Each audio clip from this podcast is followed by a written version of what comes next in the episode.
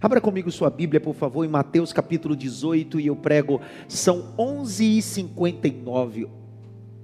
Eu prego 15 minutos e dou a benção apostólica. E eu estou falando sério. Eu penso que esse culto, a ideia foi essa: trazer à memória as canções e ministrar uma palavra breve, cirúrgica sobre perdão. Capítulo de número 18, verso 15 a 22. Leia aí, Tati, por favor.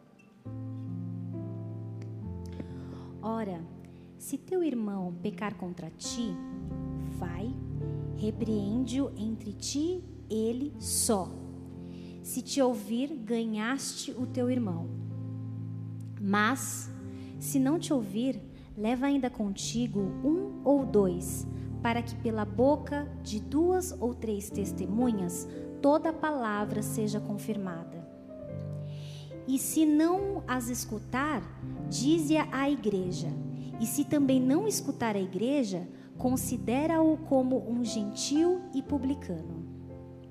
Em verdade vos digo que tudo que ligardes na terra será ligado no céu, e tudo que desligardes na terra será desligado no céu. Também vos digo que se dois de vós concordarem na terra acerca de qualquer coisa que pedirem, isso lhe será feito por meu Pai, que está nos céus. Porque onde estiverem dois ou três reunidos em meu nome, aí estou eu no meio deles.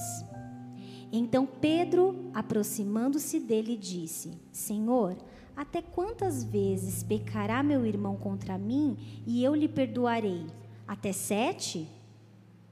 Jesus lhe disse: Não te digo que até sete, mas até setenta vezes sete.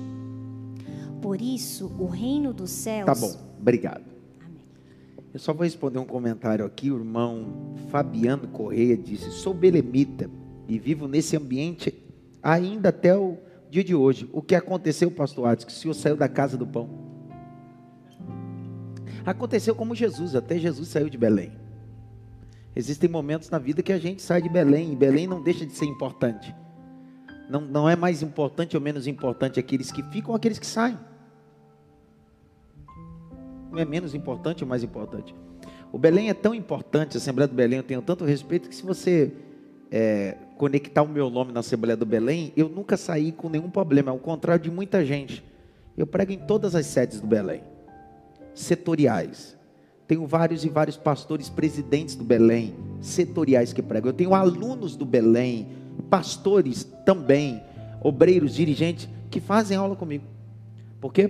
Porque eu decidi na minha vida que alianças são mais importantes do que dinheiro.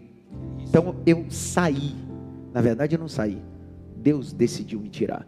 E existem muitas pessoas que estão saindo com as próprias pernas. Agora, desativa o comentário e vamos para o texto sagrado capítulo de número 18, verso 15 a 22, Jesus vai falar sobre tratativas éticas para resolver conflitos. Algumas pessoas na vida acabam estabelecendo na sua mente que igreja não é ambiente de conflito. Não, não, não. Ao contrário. Igreja é um ambiente de conflito que precisa ter ética para resolver esses conflitos. Igreja não é um playground da vida. Lembre que o sábio vai dizer que é com ferro que amola-se outro ferro. São os relacionamentos, os embates que vão nos amolando para viver uma vida. Toda vez que você fugir do embate, você está fugindo do processo de ser amolado por Deus. E Deus não vai utilizar coisas para te amolar, Deus vai utilizar pessoas para amolar você. O machado, antigamente, só era amolado com outro machado, outro ferro, outra ferramenta. Era batendo um ao outro. Você sabe por que às vezes nós estamos vivendo uma vida ministerialmente, uma vida financeira, uma vida familiar cega como lâmina, porque nós fugimos dos confrontos. Não queremos confronto. A Bíblia diz que Paulo com Barnabé viveu os confrontos da vida. Eram duas ferramentas, dois machados que viviam um tempo de ser amolados. Jesus está falando sobre ética, Jesus está falando sobre princípio de organização ética, moral e caráter. Jesus vai dizer: se teu irmão pecar contra ti, chama ele, conversa com ele, bate um papo com ele. Se ele te ouvir, ganhasse um amigo. Jesus vai falar a segunda parte assim: se ele continuar fazendo, chama uma ou duas ou três testemunhas e fala novamente. Se ele continuar com a situação, se comportando desse jeito ou falando desse, sobre esse mesmo assunto, chama a igreja. É o conselho de ética. Leva a situação. Se ele não ouvir, Está dando para entender três possibilidades? Primeiro você e seu irmão, depois você e seu irmão e testemunha, depois seu irmão e a igreja. Aí para o terceiro, larga de mão e considera ele o quê? Publicano. O que é um publicano? Vocês lembram? Meu Deus do céu. Vai, Rodrigo. Presta atenção. Como o Rodrigo está dizendo, Publicano era um colhedor de impostos, só que o Império Romano estabeleceu que o colhedor de impostos não poderia ser um homem cidadão romano, deveria ser um cidadão judeu, porque só o judeu conhecia os comerciantes e a casa de cada um. Então o judeu se estabelecer como apóstata de sua linhagem e se vendia ao Império Romano para que assim pudesse ser um interlocutor da cobrança do imposto do Império Romano. Então, para os judeus, aquele seu parente era um desertor. Publicano era alguém que batia na porta dos outros e cobrava imposto. Só que historicamente, vai dizer que o publicano cobrava imposto, mas não pagava. Você lembra de Zaqueu? Ele não era só publicano, ele era chefe. É alguém que está um cargo maior, o cara que cobra tão, tão bem que ele já virou chefe dos cobradores. Jesus está dizendo: se você chamar seu irmão sozinho, conversar com ele e não se consertar. Chama depois uma, duas ou três testemunhas. Não, ainda não? Chama o conselho de ética, a igreja. Não? Larga. Considera ele como? Publicando era o que? Colhedor de quê? Está cheio de pessoas que cobram dos outros o que ele não faz. Vixe. E essas pessoas não estão no mundo, não estão no inferno, estão na igreja. A igreja está cheia de publicanos que não ouvem a primeira correção, não ouvem a segunda, não ouvem a terceira e se tornam publicanos. Jesus está dizendo: larga de mão. Só que Jesus está dizendo: só largue de mão depois que investir três vezes. Ele está falando de perdão. A palavra perdão no grego koine tem três definições. Anote aí, três definições importantes. Ir para o outro lado. Ou enviar para o outro lado. Quando você perdoa, você está enviando alguma coisa para o outro lado. Do outro lado da onde? Da margem.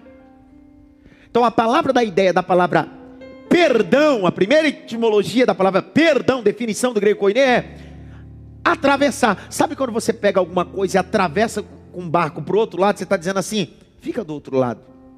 Segunda definição para perdão, deixar ir.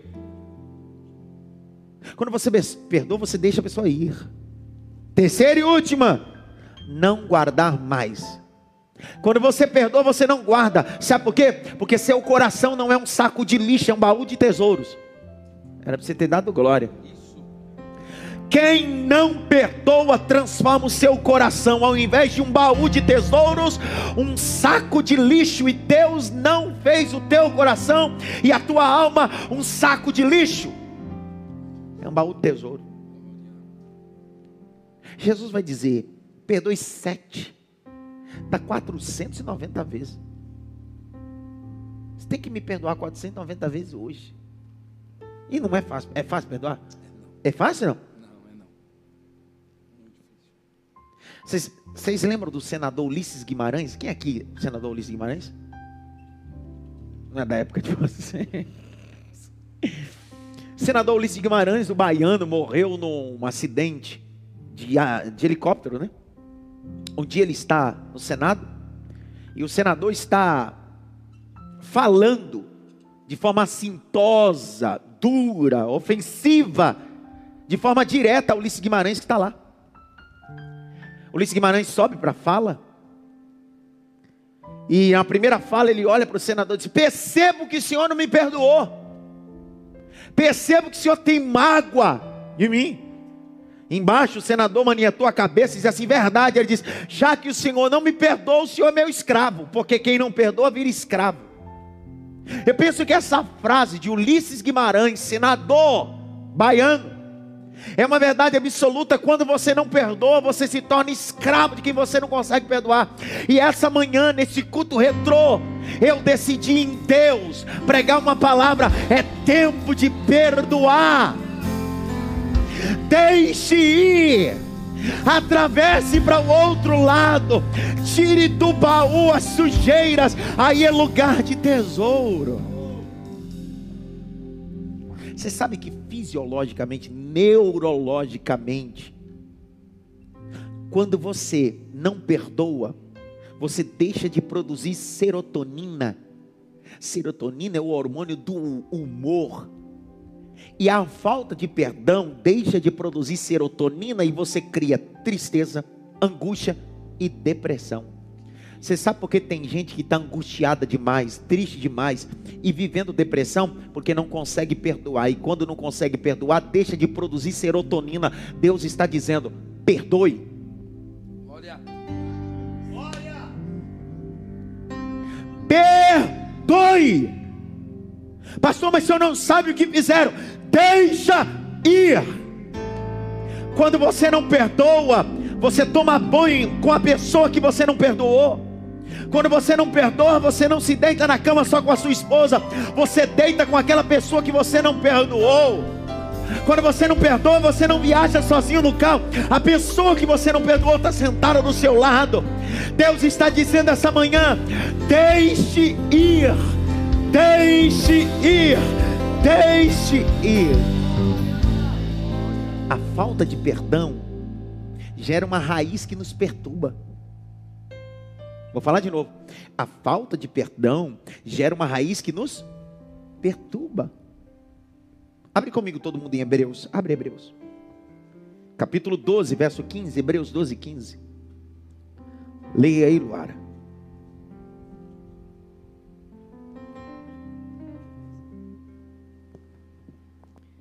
Tomem cuidado para que ninguém abandone a graça de Deus.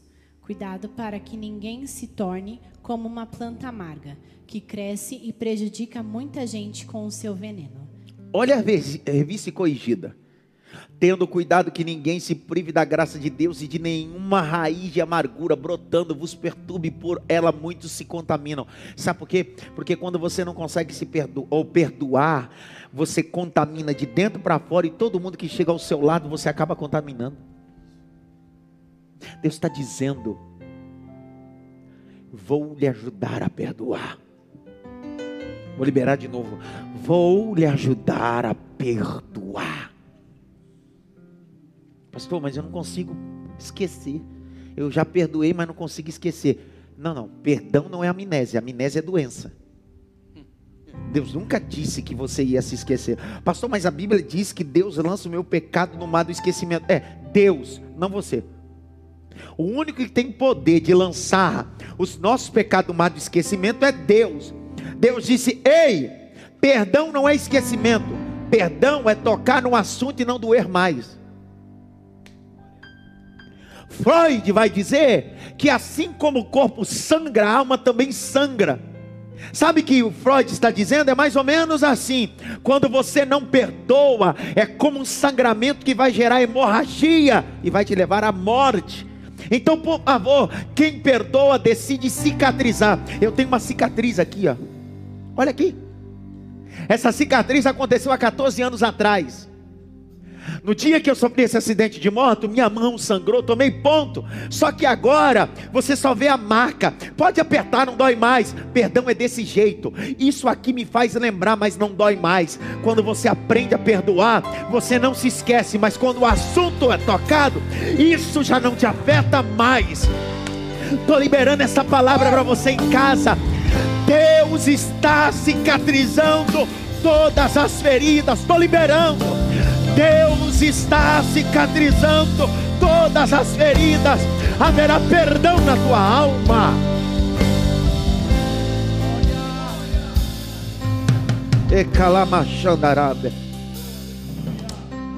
E eu termino essa mensagem Dizendo uma coisa a vocês, querem ouvir ou não? Sim. Perdão não é uma ação natural, perdão é uma ação sobrenatural.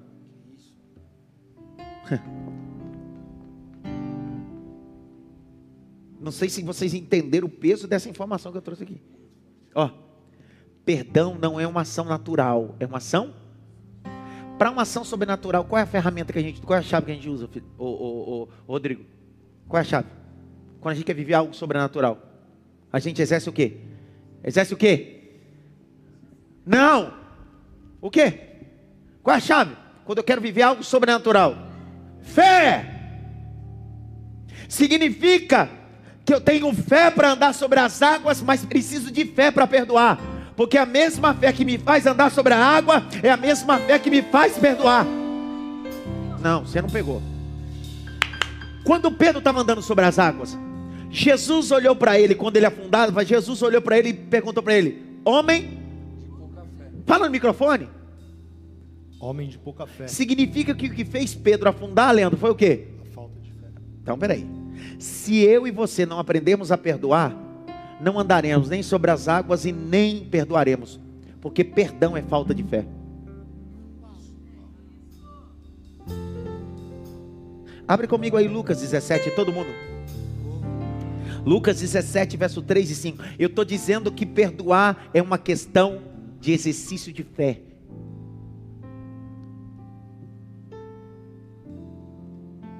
Lê, Leandro. Olhai por vós mesmos, e se teu irmão pecar contra ti, repreende-o. E se ele se arrepender, perdoa-lhe. E se pecar contra ti sete vezes no dia, e sete vezes no dia vier ter contigo, dizendo: Arrependo-me, perdoa-lhe. Disseram então aos apóstolos ao Senhor: Acrescenta-nos a fé. Aleluia. Glória. É.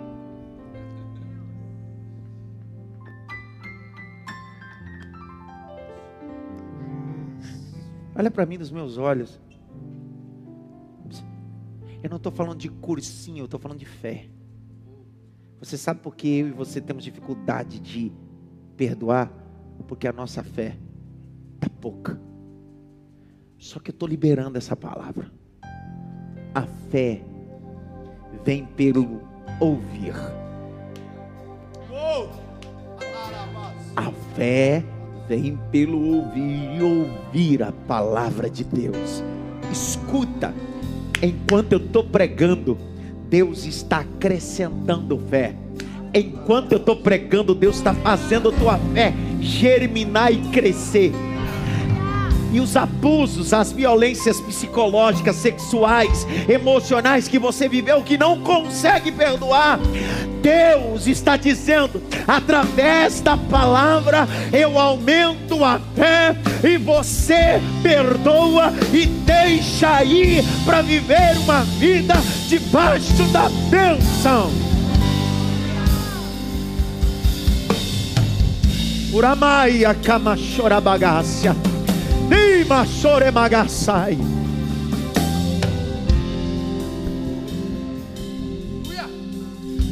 Significa que a nossa oração deveria ser oração como os discípulos, Senhor. Aumenta a nossa fé, por favor. Sabe quando você tiver dificuldade de perdoar alguém? Eu já tive dificuldade de perdoar. E orava errado. Quando eu li esse texto, Lucas 17, 3 a 5, eu disse: Estou orando errado, cabeçudo, Adson. Está orando errado. Não é para orar, Deus, me ajuda a perdoar. Eu tinha que ter pedido, Senhor, aumenta a minha fé. Aí eu comecei a pedir, Deus, aumenta a minha fé. Aumenta a minha fé. Aumenta a minha fé. Por quê? Porque perdão não é uma atitude natural, é uma atitude. Olha. Aleluia. Só que nunca vá para um encontro do perdão sem antes ter um encontro com Deus.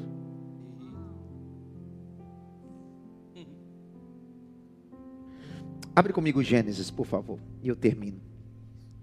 Gênesis 32.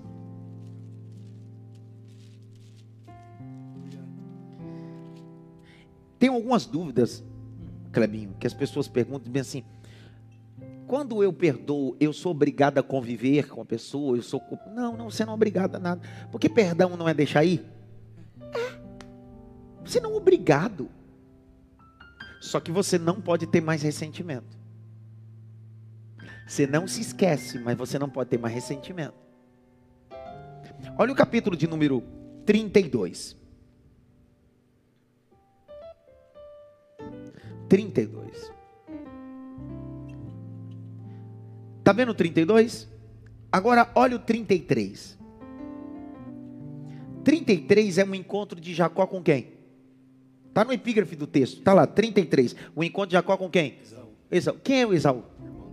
Irmão. Eles, eles tinham um bom relacionamento, sim ou não? Mais de 20 anos. Como é que eles saíram de casa, Rodrigo? Obrigado. E Esaú disse que ia fazer o que com Jacó? Matar. Ele passou mais de 20 anos na casa de Labão. Um dia ele sai da casa de Labão e diz bem assim: Vou me encontrar com quem? Com meu irmão. Porque existem momentos na vida que a gente precisa resolver as pendências. Era bom você ter dado glória. Não é porque você prosperou na casa de Labão que você está isento de resolver pendências. Porque o que Deus tem para você é melhor do que o Deus está fazendo na casa de Labão. Jacó saiu e disse assim: Eu vou me encontrar com meu irmão Esaú. Só que ele usa uma estratégia. Pergunta qual a estratégia? Qual a estratégia? Olha lá o capítulo 32. Verso de número 13. 13 não, verso 11. Lê. Livra-me, peço-te, da mão do meu irmão, da mão de Esaú, porque o temo, para que porventura não venha e me fira, e a mãe com os meus filhos. Vai. E tu disseste: Certamente te farei bem, e farei a tua semente como a areia do mar, que pela multidão não se pode contar. 13. E passou ali aquela noite, e tomou do que lhe veio à sua mão um presente para o seu irmão Esaú. Presta atenção. Significa que antes dele se encontrar com o irmão para pedir perdão, ele decidiu mandar um presente na frente. Tem gente que não sabe pedir perdão, pede perdão se justificando. Você já viu gente assim?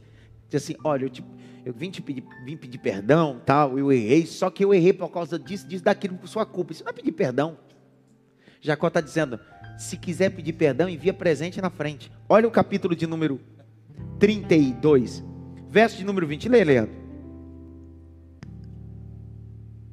E direis também: Eis que o teu servo Jacó vem para trás de nós, porque dizia: Eu aplacarei com um presente que vai diante de mim, e depois verei a tua face.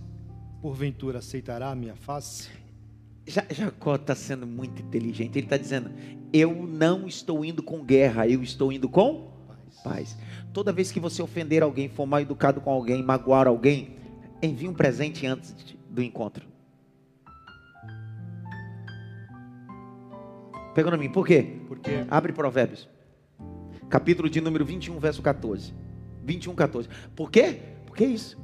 Toda vez você feriu alguém, não consegue pedir perdão, envia presente na frente. Depois, porque o presente vai abrir uma porta para o acesso. Lê, o presente que se dá em segredo abate a ira, e a dádiva no seio uma forte indignação.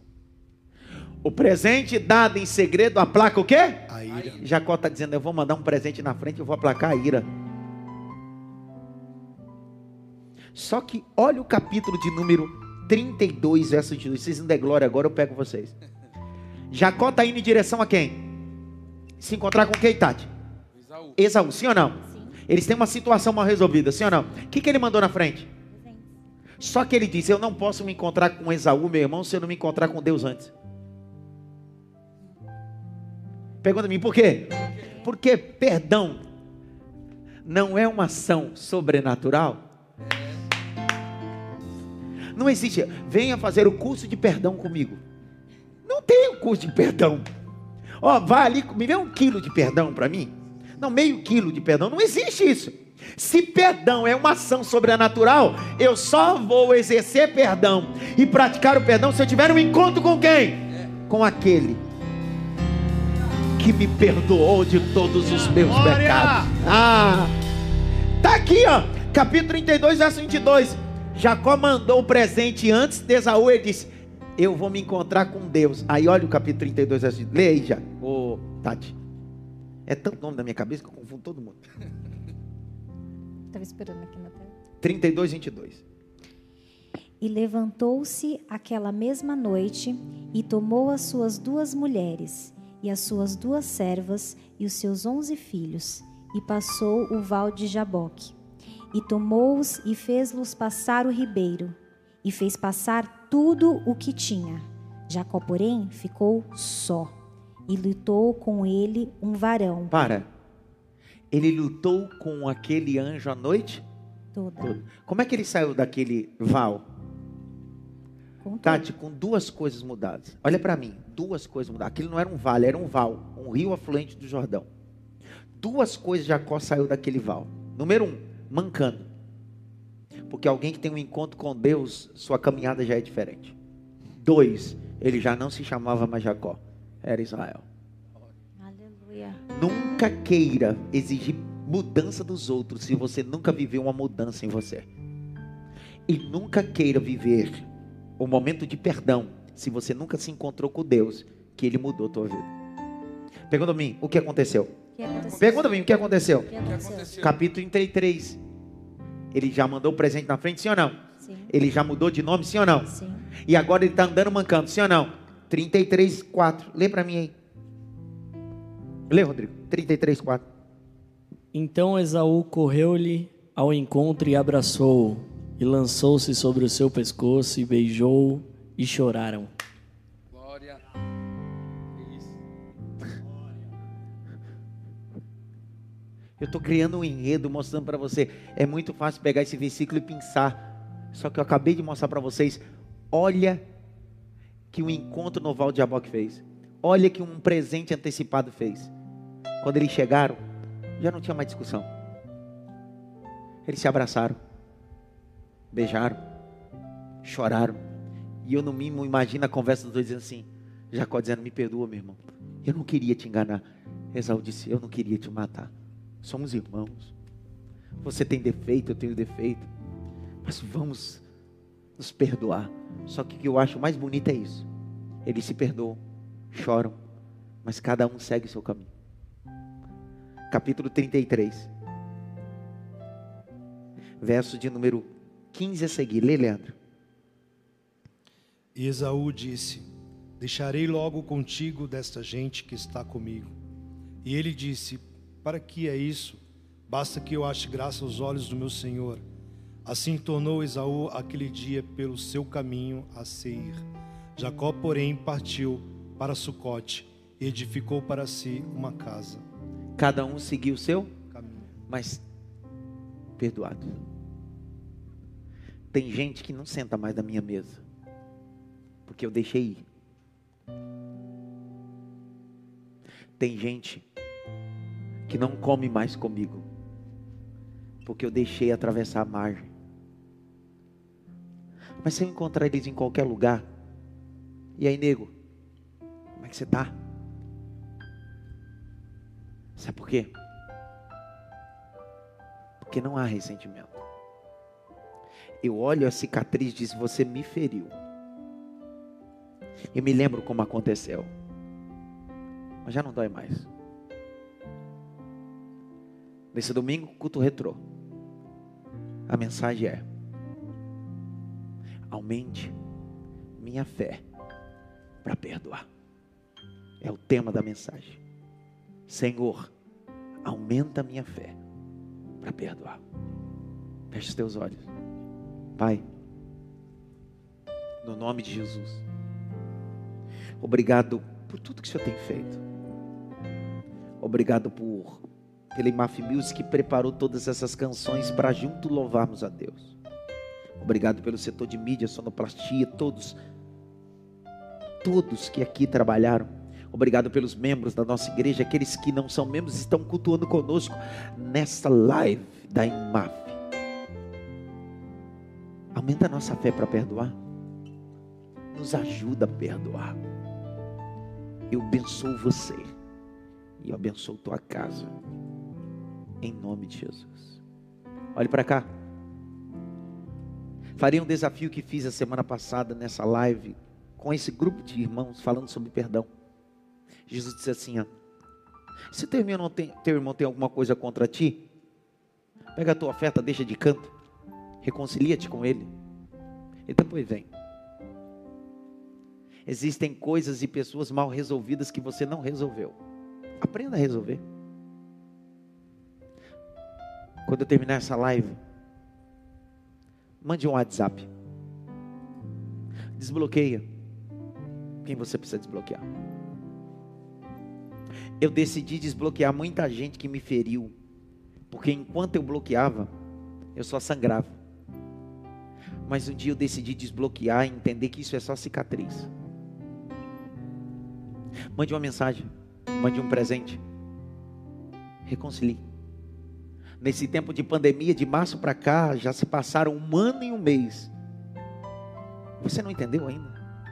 Que Deus está te dando oportunidade para perdoar. Perdoe e aprenda a se perdoar. Não viva uma vida martirizada, autocondenativa. Deus te perdoou. Deus te abençoe. Terça-feira, nós estaremos de volta com a nossa live. Eu daqui, do templo central da IMAF Ministério Pescador de Almas, junto com a minha equipe, IMAF Music, mídia e sonoplastia, transmitindo um culto e abençoando o teu lar. E logo, logo estaremos de volta para o culto presencial. E não será mais aqui Dia 4 já estaremos em novas instalações. Cidade Maf. Estamos a todo vapor. Que a graça do nosso Senhor e Salvador Jesus Cristo, o grande amor de Deus Pai, a consolação e a união do Espírito Santo, seja com todos, não só agora, mas para todos sempre. E Maf Music, encerrando, digo amém.